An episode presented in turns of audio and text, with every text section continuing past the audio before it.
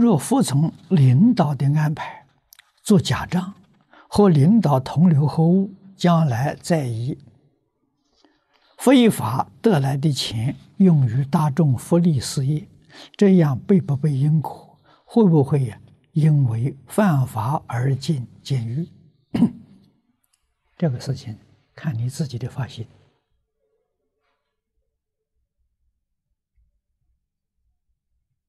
那我们净土宗第六代祖师永明延寿大师，他就做过示范。啊，他在没有出家之前，是个小公务员，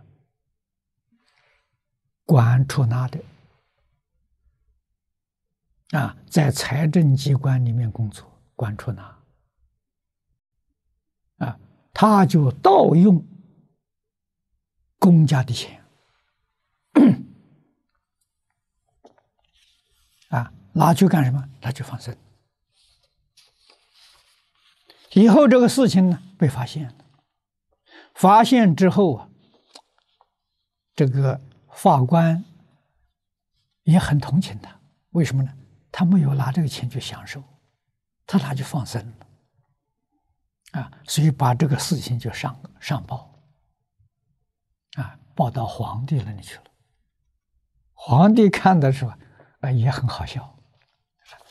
按照国家法律的时候，那杀头啊，死刑啊。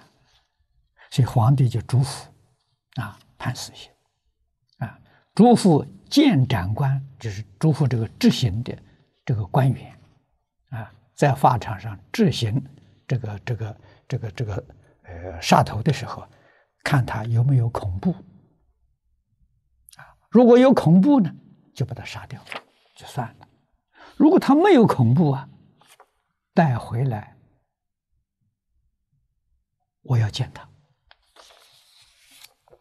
结果他临上法场，他一点恐怖都没有。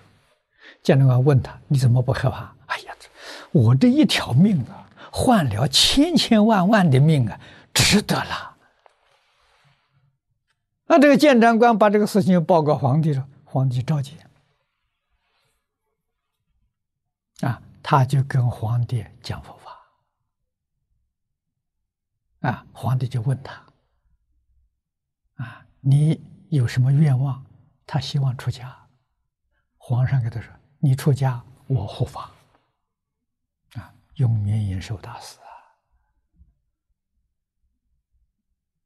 啊，啊，真正是为众生，没有想到自己生死。啊，自己判刑坐监狱死这个这个这个受受死刑也不在乎，这个行啊。那么这个故事可以值得你去参考。